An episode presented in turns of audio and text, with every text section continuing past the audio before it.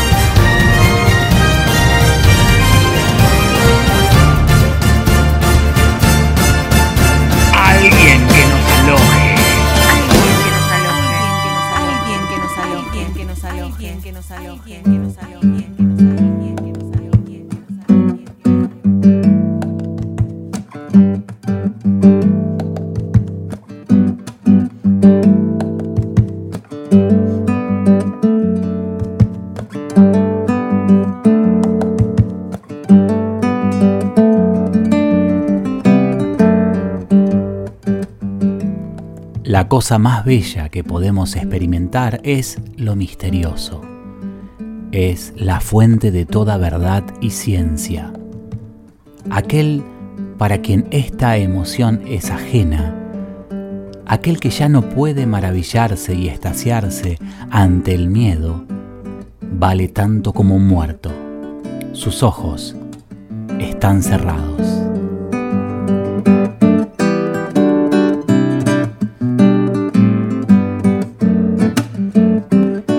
Frase fue enunciada por Einstein en octubre de 1930 en un ensayo que escribió llamado What I Believe, lo que yo creo. El científico intenta explicar lo maravilloso que es descubrir cosas nuevas.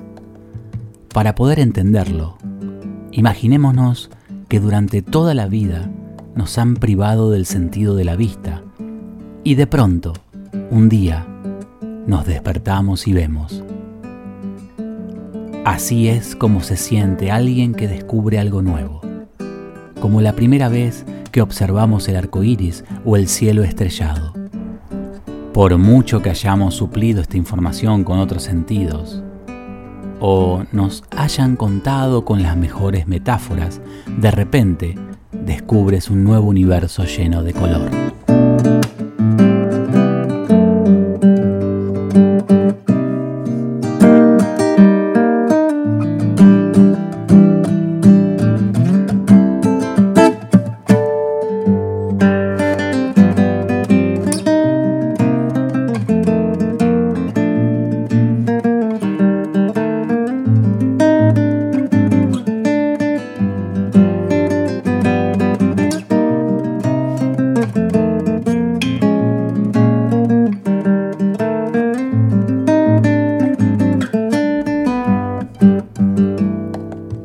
Programa de hoy recurrimos a un gran amigo de la casa, Alejandro López Iriart. Él es filósofo, entrenador de alta montaña y alta competencia, miembro de Les López Iriart, usina de herramientas para la vida. Hablaremos del miedo, del amor, de la risa. Hablaremos del despertar de la conciencia humana en alguien que nos aloje. Despertar.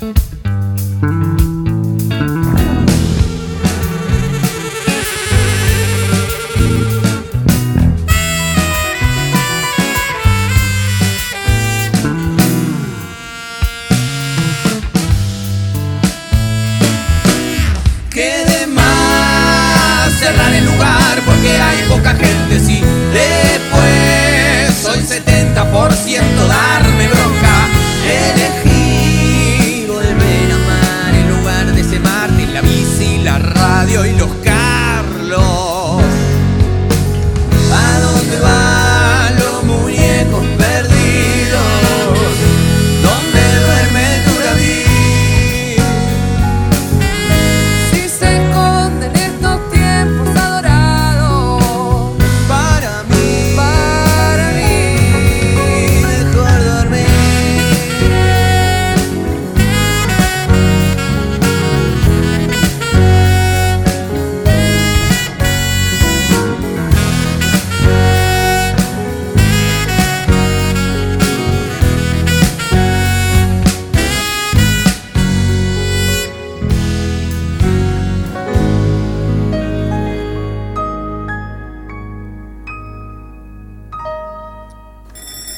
Bueno, aquí estamos con, con Ale López Iriart, un gran amigo de la casa, que ya ha pasado por aquí en uno de los capítulos.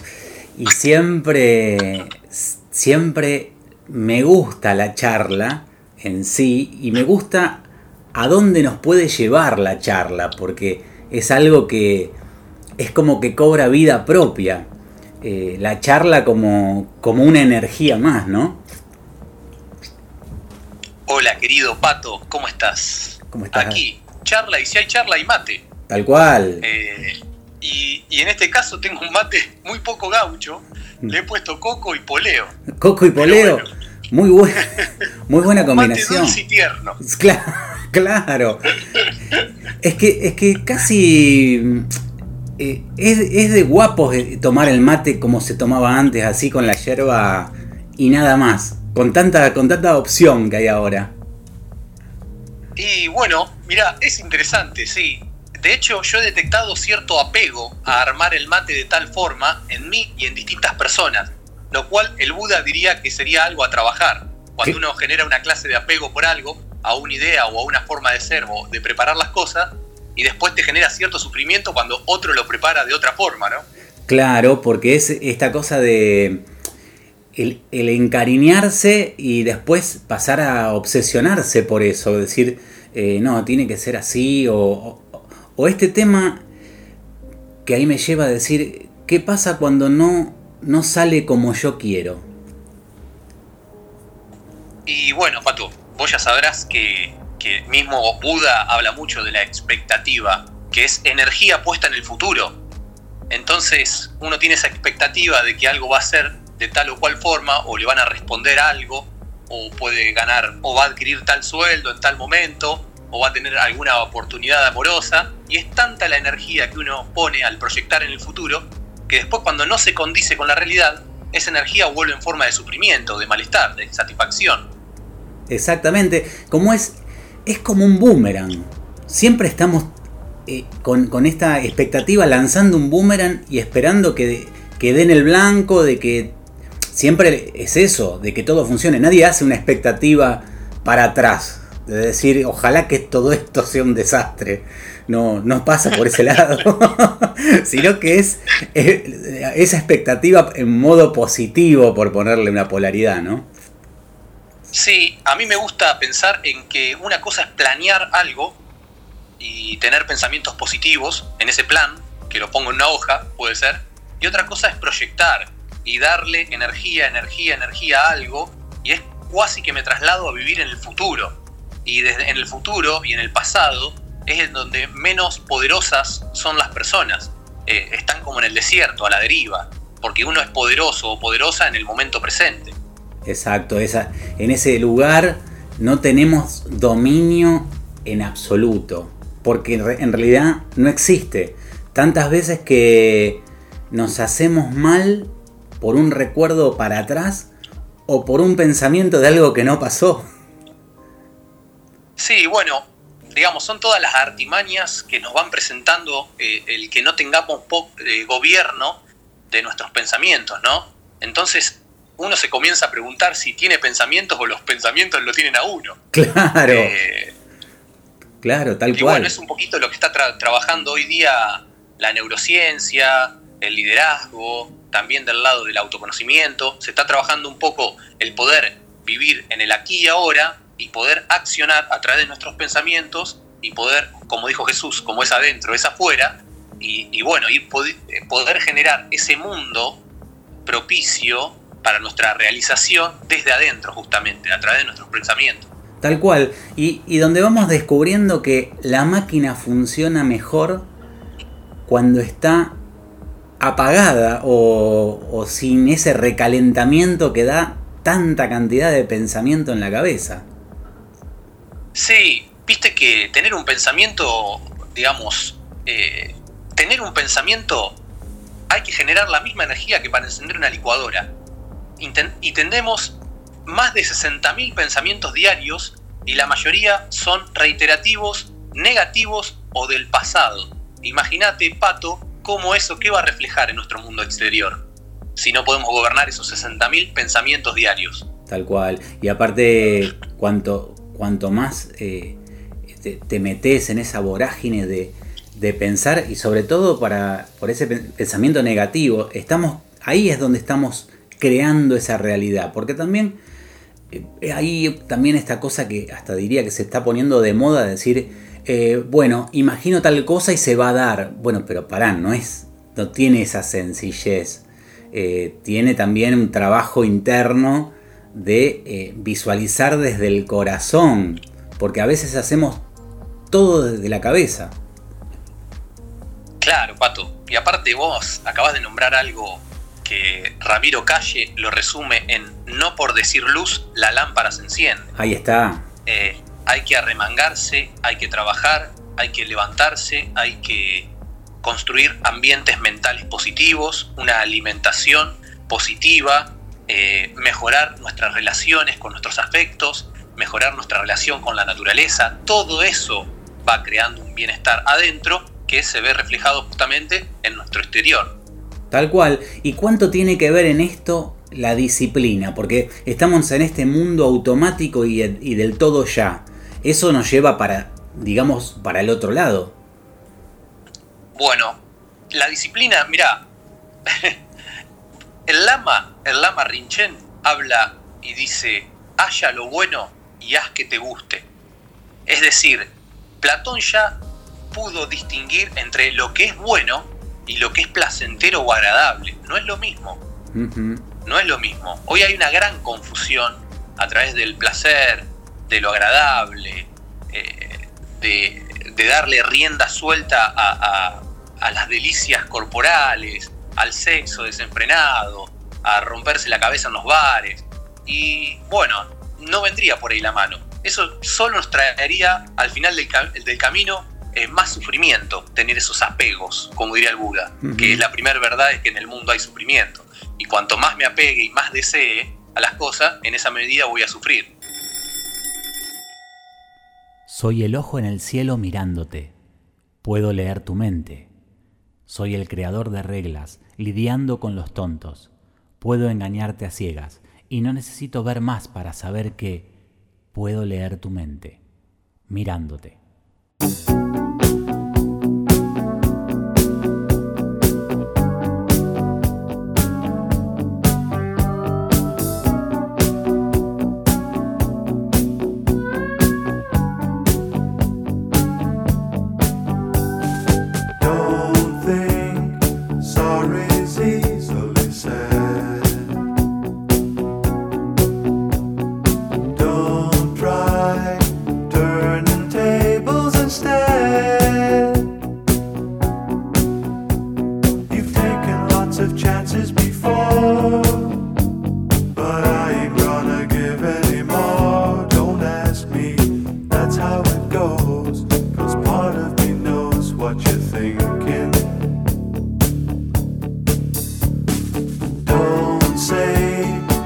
word, your God.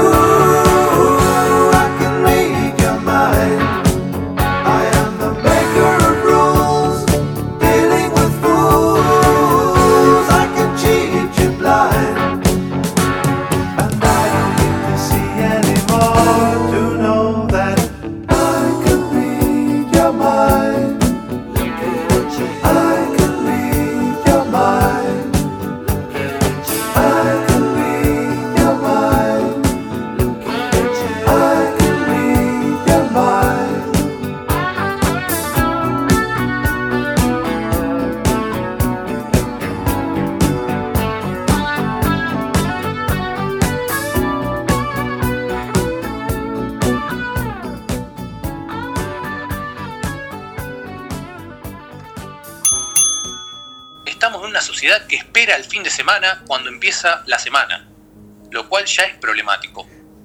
Eh, Y como te- si fuese un sediento que va camino a un oasis. Exacto. ¿viste? Y te hago, un, te hago un insert ahí. Eh, se está esperando todo el fin de semana, pero se detesta el domingo a la tarde. ¿Por qué? El domingo a la tarde un momento ya depresivo para la gente.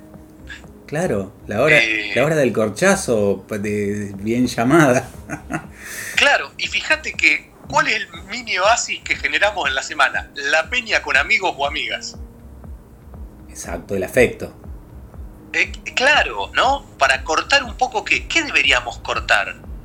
La falta, Entonces- de, la falta de afecto, eh, acá lo vamos ensayando mientras vamos charlando. La, quizás digo, la falta de afecto que tenemos en esta cosa automatizada de la semana. Claro, y, y bueno, vivimos en un estado de tal pico de estrés, con un cuerpo liberando cortisol y, y adrenalina, como si tuviésemos el tigre a, 6 metros, Sí. que no hay tigre, pero está el tigre de no llegar a fin de mes y de que de las drogas y de la delincuencia, Y está el- mismo tigre. Y hay un tigre, que- hay un tigre que también que se da cuando caminas por las veredas de que bueno po- poder llegar a tu casa, el miedo de que si alguien le ha, le ha sido le han robado y bueno y eso caminar con esa alerta ya esas cuadras no las estás caminando disfrutándolas. Claro, Pato, hoy la neurociencia o una ciencia que se llama eh, psiconeuroendocrino-inmunología te habla de este monólogo constante que existe entre nuestros pensamientos y nuestras defensas corporales. Entonces, si yo camino pensando que me van a robar, que no llego a fin de mes, que mi hijo tiene un problema en la escuela, que pin que pan, mi cuerpo identifica que tengo el tigre a medio metro. Exacto. Entonces libera todas las sustancias posibles y me prepara constantemente y de una forma crónica, que se vuelve a lo largo del tiempo, para el ataque y la defensa. Y eso es estrés, es ansiedad, es ataque de pánico, etc. Y acá te voy a decir, es una pregunta que yo me la hice un montón de tiempo y me tenía muy preocupado. Y ahora empecé de a poquito a, a sacar a la pregunta como si fuera capa de cebolla y empezar a encontrar la verdad, por lo menos la, la que yo pienso, es ¿por qué cuando paramos nos enfermamos? Cuando paramos de ese estrés. ¿Por qué? Bueno, en algún hay una cuestión fisiológica, obviamente, que uno es como que vive a 6.000 vueltas, diríamos, en el auto, constantemente acelerado, y cuando va, cuando, y las defensas a tal nivel, eh, por, este, por esta situación que es eh, psicosocial, digamos, ¿no? Una mezcla Sí. entre pensamientos y li- liberación de, de sustancias por parte de las hormonas Sí. a nivel físico. eh, y cuando, bueno, cuando me descanso, cuando me dejo estar, cuando empieza el sazen, el no hacer, Eh, sí. o me siento una reposera, generalmente la gente cuando se va vacaciones se enferma. Sí, total. Claro, porque baja un cambio. Y el cuerpo es como que no entiende bien qué está sucediendo. Y ahí es cuando somos víctimas de nuestros pensamientos. Tal cual. Como es una. es una situación donde hay que entender que la vida siempre te va a llevar al equilibrio. No, no a los polos o extremos. Entonces, al parar esa, esa máquina que viene pasada de vueltas porque no viene bien. Esto es porque no, no, no vivimos bien en, en- conjunto como sociedad y también por supuesto en lo individual. Entonces, al parar se produce ese desequilibrio, digamos, pero para el otro lado. Y el cuerpo repara con algún síntoma. La reparación es el síntoma. Claro, la reparación es la enfermedad, básicamente, ¿no? La densidad del cuerpo se manifiesta eh, eh, de forma retrasada que el cambio de pensamiento, pero claro, uno se relaja a nivel intelectual y el cuerpo copia eso y genera el síntoma, eh, como bien vos lo decís. Pero bueno, digamos, lo que hoy se ve en las calles para mí es mucho miedo, Pato. Es mucho miedo y puede ser enfocado el miedo desde estas distintas formas que venimos hablando, desde un punto de vista espiritual, desde un punto de vista psíquico, mental, y desde este punto de vista físico, eh, fisiológico.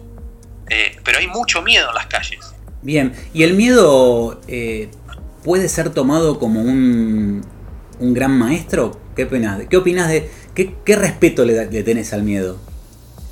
Bueno, mira, hace poco estuve estudiando el miedo desde una óptica transgeneracional, ¿no? Que se va heredando y que va pasando de generación en generación hasta que uno lo corta, lo detecta, lo integra, porque como bien dijo Jesús, hasta la tercera y cuarta generación lo pagarán. ¿no? Sí, tal cual. Interesante esa frase. Interesante. Eh. Te, te- te la, te la tiró, te la tiró así y si la agarrás, la agarrás. Eso es lo que tenía Jesús.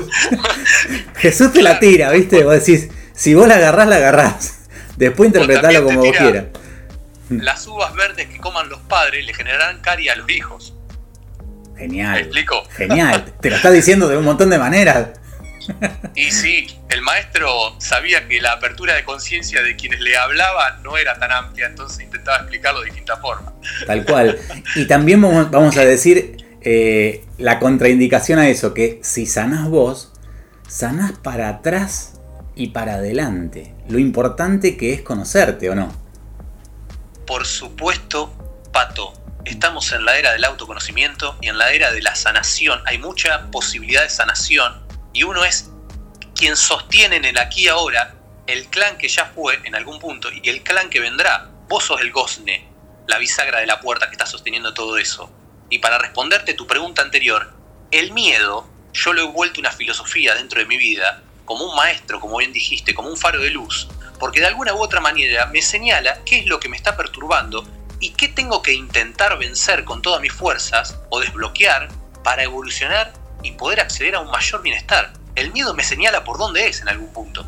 Exacto. Así como el accidente te detiene, el accidente como otra, otra manera de, de- de reparación. O sea, eh, entender que nada viene al azar. Decir, bueno, mañana, eh, mañana a este que viene caminando por acá le va a pasar esto. No, no, no hay un sorteo. Todo es eh, lo que te toca vivir, ¿no? Y entonces... No hay suerte, no hay azar, no hay destino. No, no. Cuando eh, me asumo, me asumo contradictorio y me pone contento ver ser contradictorio y ahora estar enfocado en este otro punto, yo pensaba eh, que todo era. todo se jugaba con la suerte. Yo, eh, escribí varios libros y, escribía mucho sobre la suerte, le daba vueltas. Cuando uno escribe mucho de algo es porque ese tema lo preocupa, o, no le está cerrando, o está buscando socios que, digan, que, te digan una verdad mejor que la tuya. Y con la suerte, la verdad que le di un montón de vueltas hasta que dije: no, esto acá no hay suerte, acá soy yo. Yo tengo el control de, de mi vida, acá no, no depende de otros, porque si no me, me saco el problema y, y se, lo, se lo tiro todo a la suerte. Claro, en algún punto, como lo enfocaste, estarías negando la, la ley de, de karma o de acción, ¿no? De Exacto. causa y efecto. Digamos, uno va emitiendo ciertas causas de distintas formas, pueden ser positiva o negativa, y después va recibiendo sus efectos, básicamente. Y desde una óptica, desde el punto de vista psicoana- del psicoanálisis, vamos a llamarlo de esa área, Young, que decía, lo que uno no soluciona a nivel inconsciente o tiene que solucionar, eh, la vida se lo pone como destino. Adelante. Excelente. Pero no, te está dando, la, la vida te está dando la oportunidad de que evoluciones, porque siempre, siempre se evoluciona. De alguna forma, dolorosa o no dolorosa, de las dos formas se evoluciona. El timbre indica mitad de programa aquí en alguien que nos aloje y vamos a meter mano a nuestra valija musical. Vamos con Lito Vitale y Perota Chingó.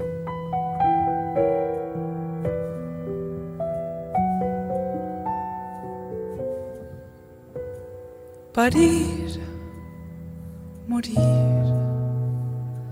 que sufrir, vivir al límite de tu fin, es andar por los valles, surfeando las olas saltando los cueros de mi propia aurora.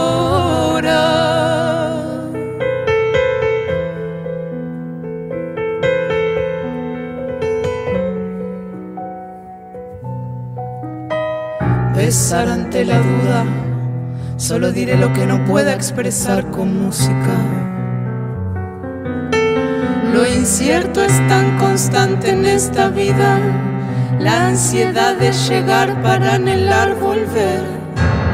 Tendemos poner en juego el mundo que portamos, ciertos cuerpos se componen juntos, corren con lobos.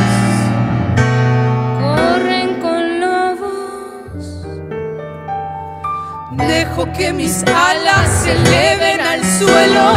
Miro como todo a mi alrededor es fuego y me.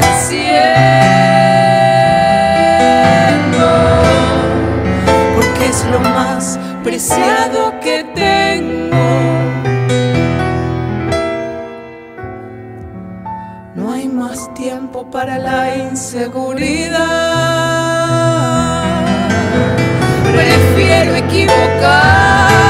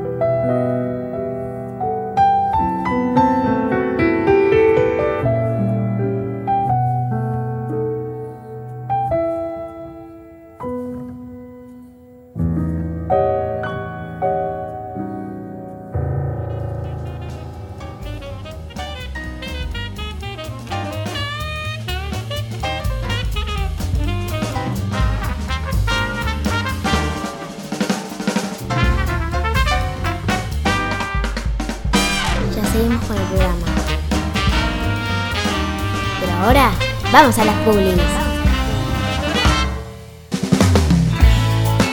¿Ya conoces el nuevo multiespacio de Entre Ríos 877? La tienda de Lola y Despensa Digital, unidos en el mismo sitio. La tienda de Lola, 15 años vistiendo a la mujer en Rosario. Despensa Digital es la gran tienda de novedades.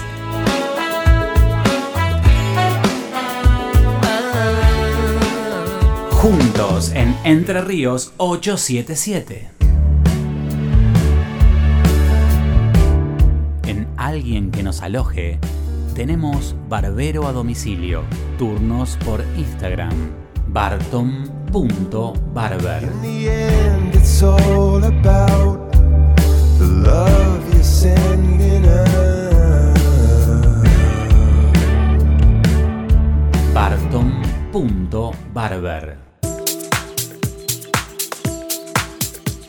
Quor.com.ar Fabricante de grupos electrógenos estacionarios.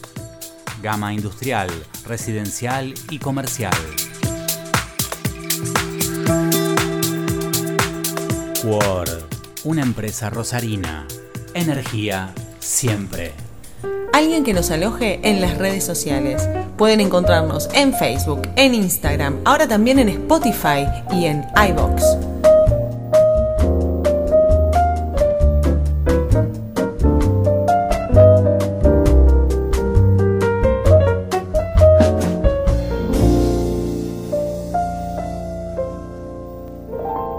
Y seguimos dialogando con Ale López Iriart, con su usina de herramientas para la vida.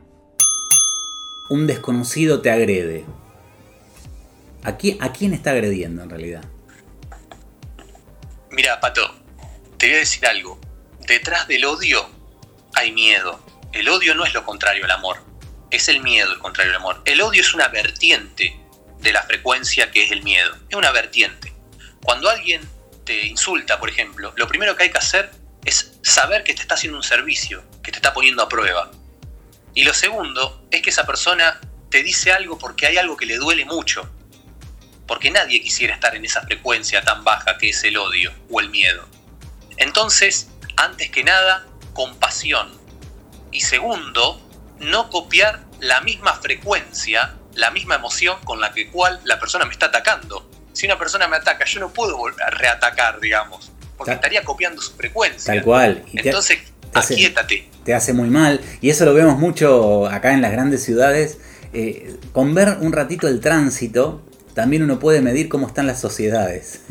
Y, y ese, ese ataque que se da en el tránsito arranca justamente, como decís vos, de un miedo. Miedo a que casi choco, a que, a que yo me mandé una macana, entonces quiero que culpar al otro, que no, no soy, no soy yo, sino el otro, el culpable, y empezar toda una serie de, de agresiones que, que son con uno mismo.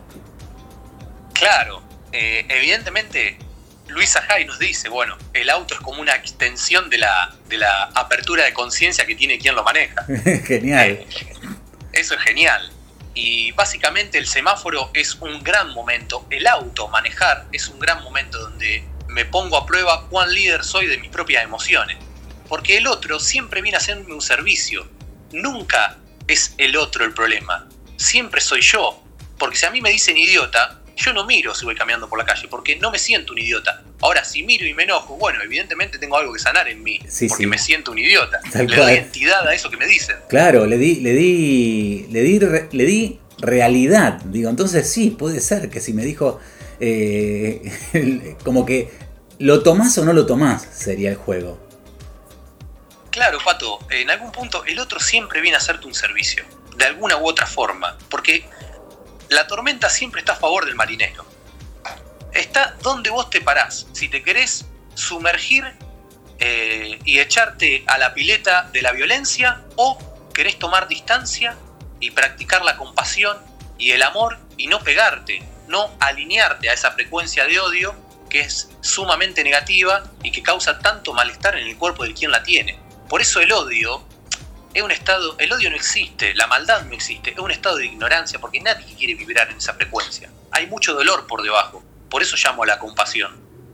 Tal cual. Y hablando, ahí me diste el pie, hablando de compasión, un gran trabajo que, que- tenemos todos que hacer, aprender, ¿no? Eh, se puede, si uno, vamos a decir, eh, está en un estado compasivo, tiene que, abarcar a toda la, sociedad por más que vibre distinto o el estado compasivo se pasa por otro lado? Porque se da como una confusión en eso de decir, tengo que querer a todos, claro, pero si, en ese todo tengo gente que no, me cae del todo bien, la tengo que abrazar igual, ¿cómo manejar ahí es- esa situación? Y es una situación muy compleja, también se puede enfocar de distintas formas. Yo creo que uno no debe, eh, digamos, vamos a llamarlo, juntarse, abrirse diariamente como en una relación con personas a las cuales no vibran como uno. Pero, digamos, la compasión está ante todo.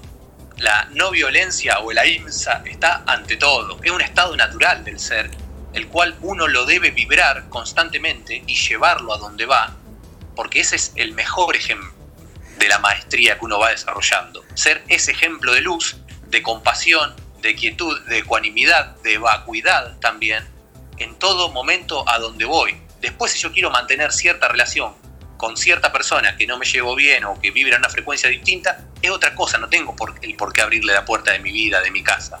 Pero siempre compasión, bondad y amor y comprensión, porque al fin y al cabo el otro soy yo en otras circunstancias, básicamente. En otro, La- claro, la- en otro estadio, claro. la- claro, totalmente. Es una trampa del ego la división. No existe división. Somos una misma energía manifestada de distintas formas y estamos aprendiendo lecciones. Y ya.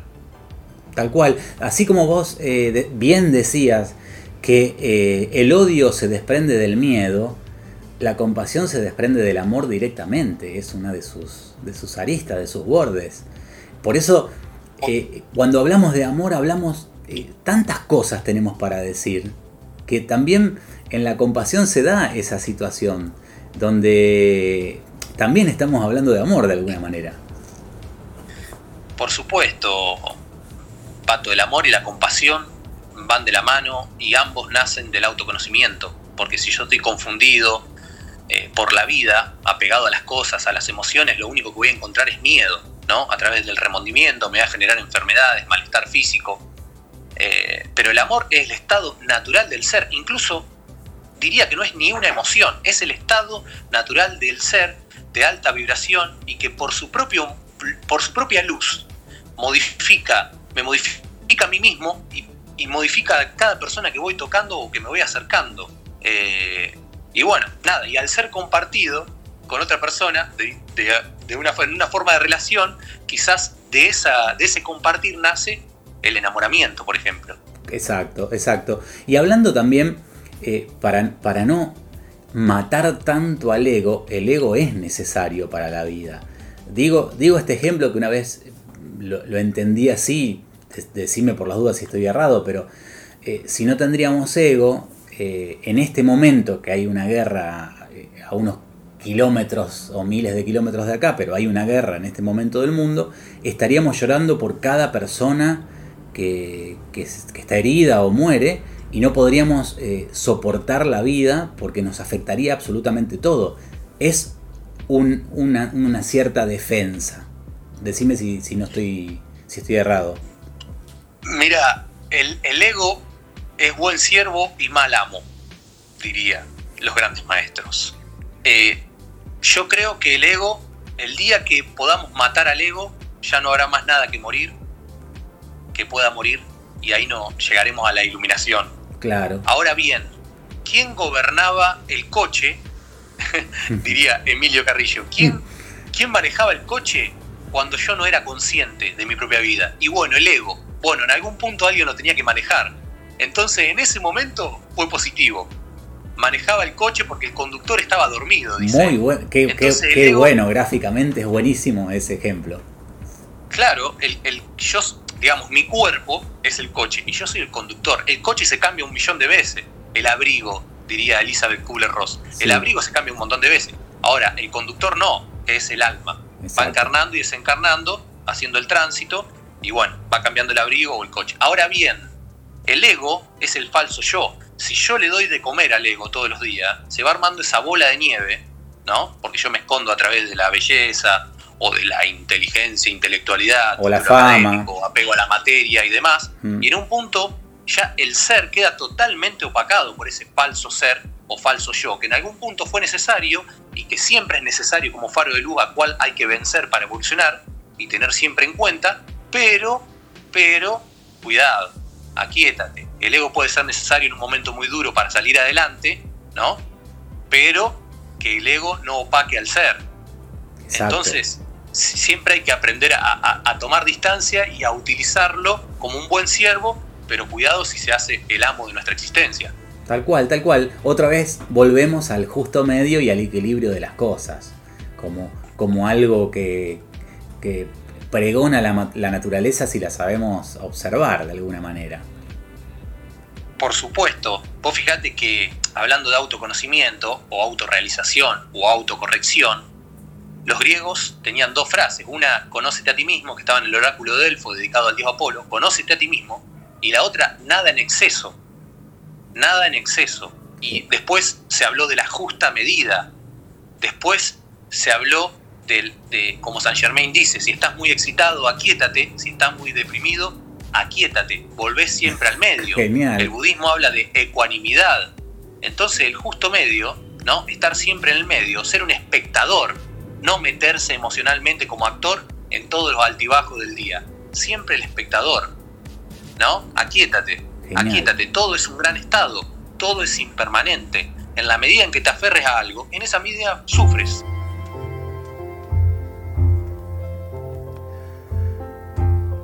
Era más blanda que el agua, que el agua blanca. Era más fresca que el río, naranjo en flor. Y en esa calle de estío, calle perdida, te dejó un pedazo de vida y se marchó. Primero hay que saber sufrir, después amar, después partir y al fin andar sin pensamientos. Perfume de naranjo en flor, promesas vanas de un amor que se escaparon con el viento. Después, toda mi vida es el ayer que me detiene en el pasado. Eterna vieja juventud que me ha dejado acobardado. Como un pájaro sin luz.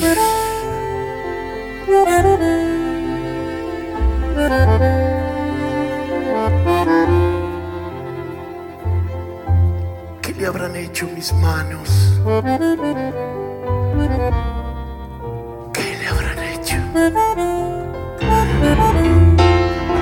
Para dejarme en el pecho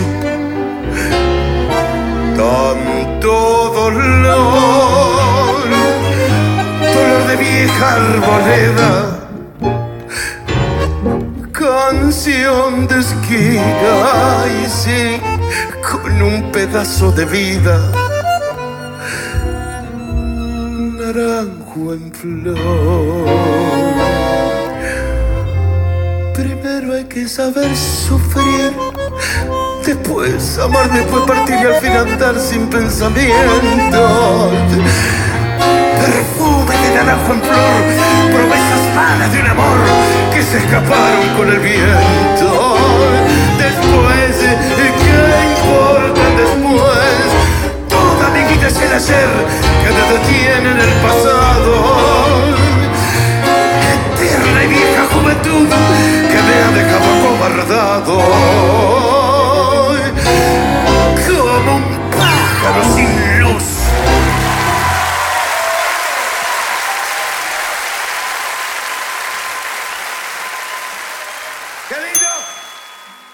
Mira, Pato, yo te puedo decir que el gran miedo es la muerte, que nos causa muchos traumas y que es porque no la comprendemos ni la hemos incluido en nuestros temas diarios. Por eso eh, los tibetanos y allá en, en Oriente, lejano Oriente, eh, tienen otra forma de concebir la muerte como una parte de la vida o como un nuevo amanecer. La muerte, un nuevo amanecer, dice Elizabeth Kubler-Ross, quien acompañó a más de 20.000 personas en el momento de morir.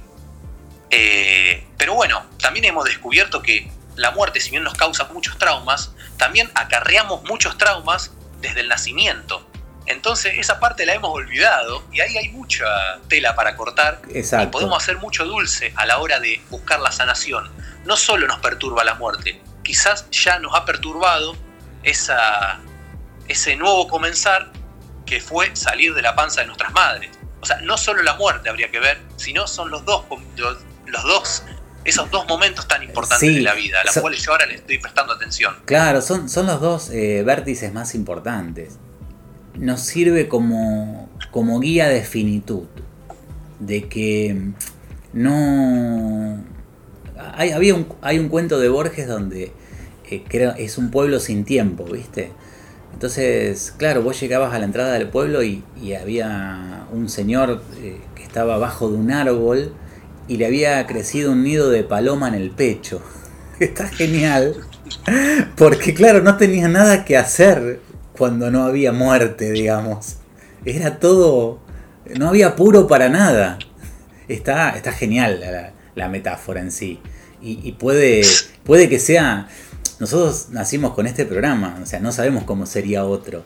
Pero, pero hay que eh, adaptarse, entenderlo y, y no ponerse, no renegar de lo que nos tocó jugar, digamos. Si no, ahí, ahí sí la pasamos mal.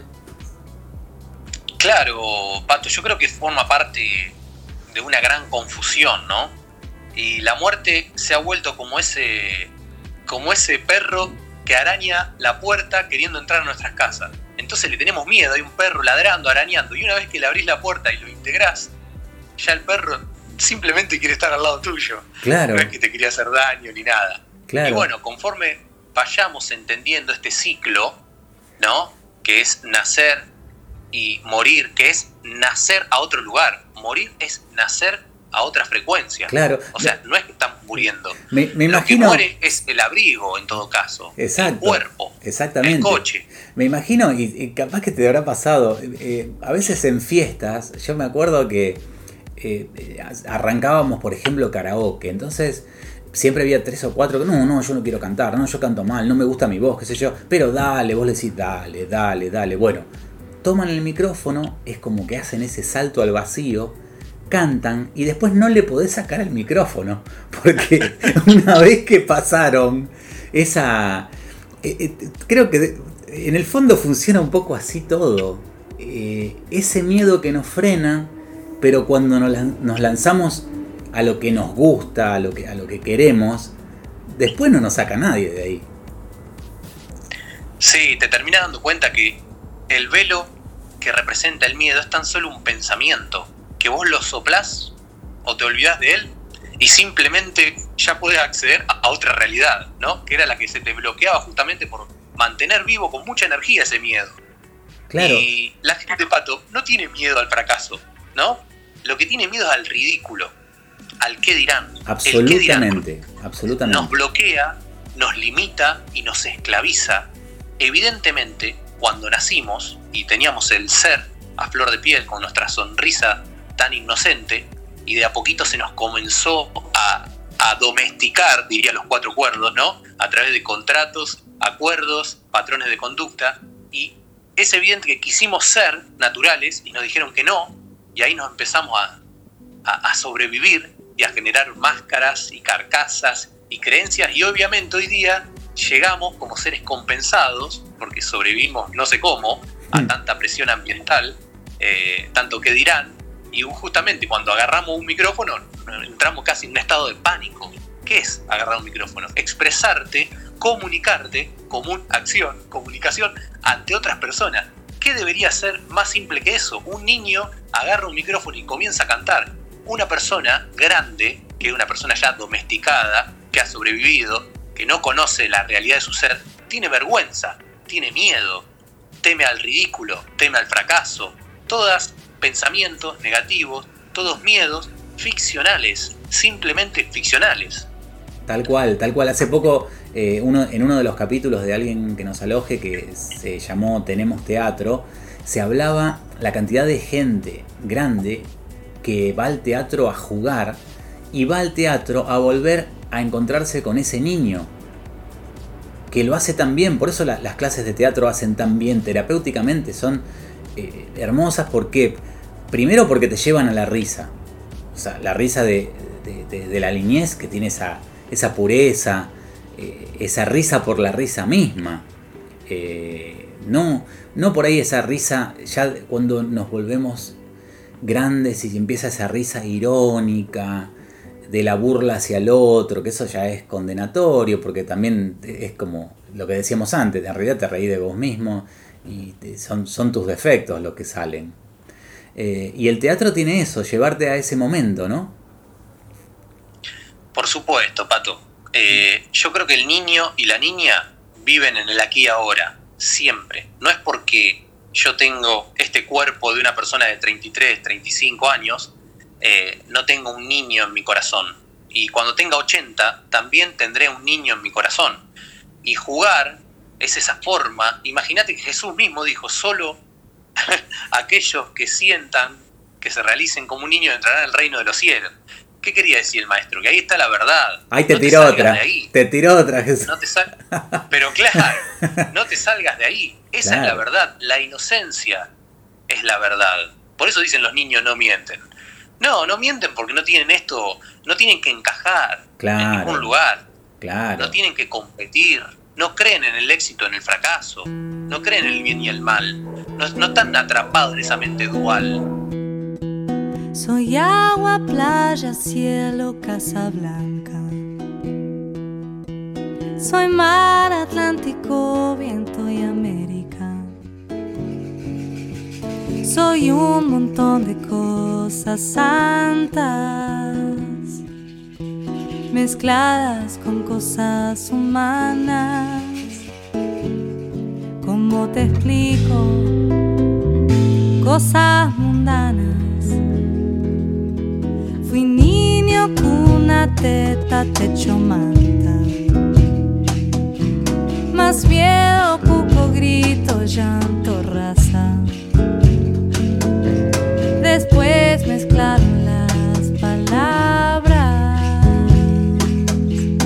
Se escapaban las miradas. Algo pasó, no entendí nada. Vamos, decime, contame todo lo que a vos te está pasando ahora. Porque si no, cuando está tu alma sola llora.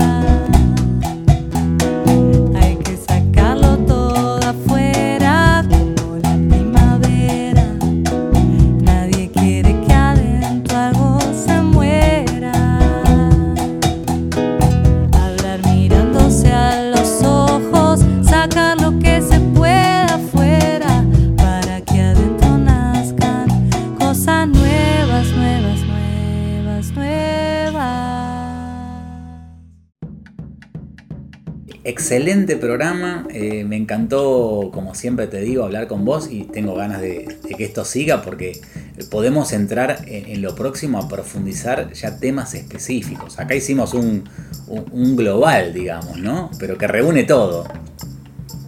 Eh, Por supuesto, Pato, nos podemos meter de lleno en temas, todos conciernen al ser humano, desde el astro más lejano hasta nada, un granito de arena que está en la calle, todo nos concierne y todo es importante y yo creo que todo es en algún punto energía o una manifestación de una energía divina. Así que bueno, cualquier tema me lo, lo abarco con el mismo lo, entusiasmo. lo enfrentamos. ¿Y, y cómo, cómo, cómo te pueden encontrar? Y contame, contame de tus últimos proyectos. Mira, en este mismo momento estoy trabajando junto a mi hermana Luisina. Tenemos una empresa que se llama Les López Iriart y es una, una usina de herramientas para la vida en donde buscamos eh, impulsar y acompañar procesos de personas y organizaciones eh, que quieran básicamente mejorar y expandir su universo. Entonces, en esta empresa nos dedicamos a crear diálogos, o sea, brindamos diálogos individuales y talleres grupales a la comunidad, todos sobre autoconocimiento y los temas que derivan del autoconocimiento desde la filosofía y la espiritualidad. Y así pasó alguien que nos aloje. En el capítulo de hoy, Despertar, con Ale López Iriart.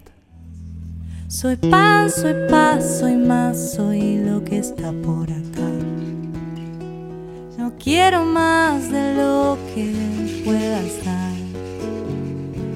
Hoy se te da, hoy se te quita.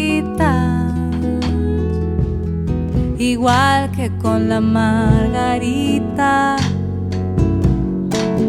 igual al mar, igual la vida, la vida, la vida.